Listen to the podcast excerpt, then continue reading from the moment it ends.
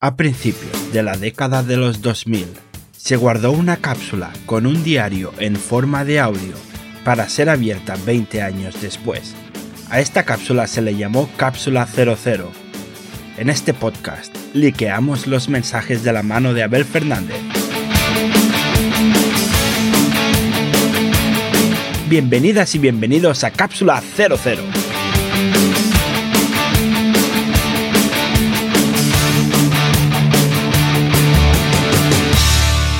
Hola, ¿qué tal?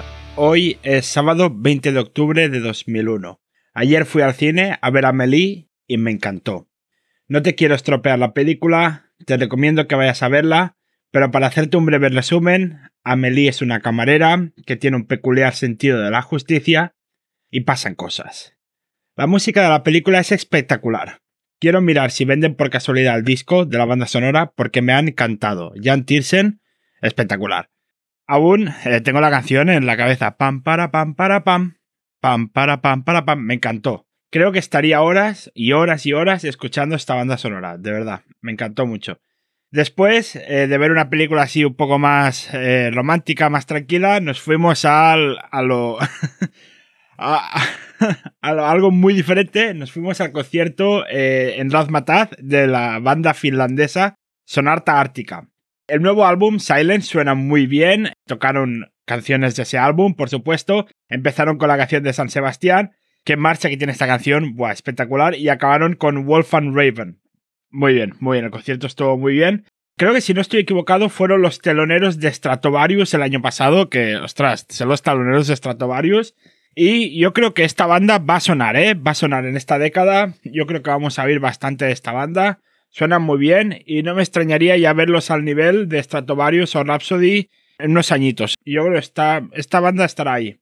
Ayer fue el premio Planeta y Rosa Lagas ganó el premio Planeta 2001. Su libro La canción de Dorotea se llevó el premio del quincuagésimo de la quincuagésima edición, lo he dicho bien, quincuagésima edición del certamen. La novela finalista fue Lo que está en mi corazón de la escritora, de la escritora, hoy estoy, estoy bien hoy, ¿eh? de la escritora chilena Marcela Serrano.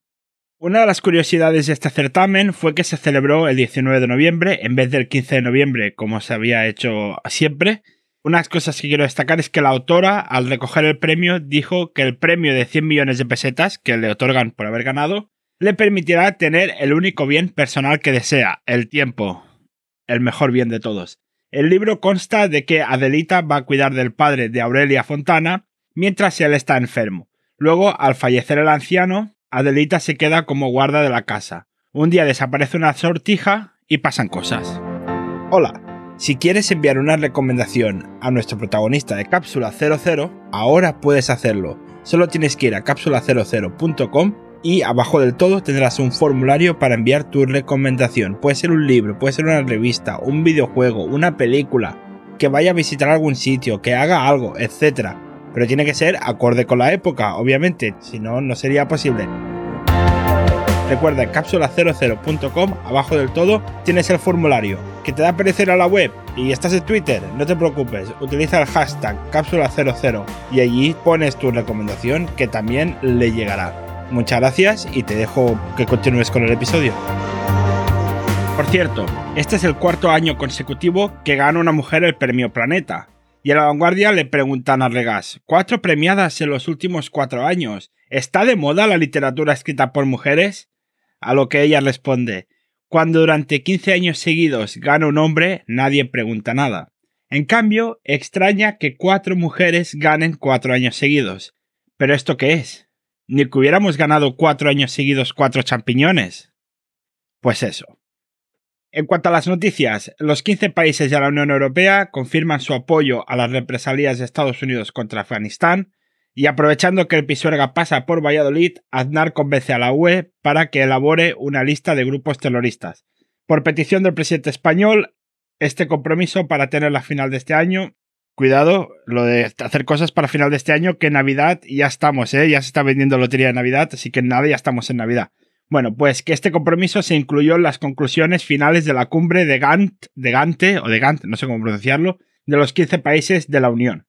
Por cierto, me parece confuso que los países europeos estemos matando a civiles afganos que no tienen culpa de nada y a la vez tengamos anuncios para ser solidarios con ellos, pues de Intermonoxfan y de la Cruz Roja. ¿No sería mejor no bombardearlos directamente? Pero yo no entiendo estas cosas. Por cierto, he dicho por cierto ya antes, ¿no? Bueno, esta noche iremos al sitio a ver si la vuelvo a ver. Mañana te cuento. Y hasta aquí el episodio de hoy.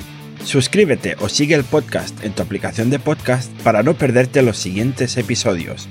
Yo soy Abel Fernández. Me puedes encontrar en Twitter como Abel in the UK. Y esto ha sido Cápsula 00. Hasta la próxima.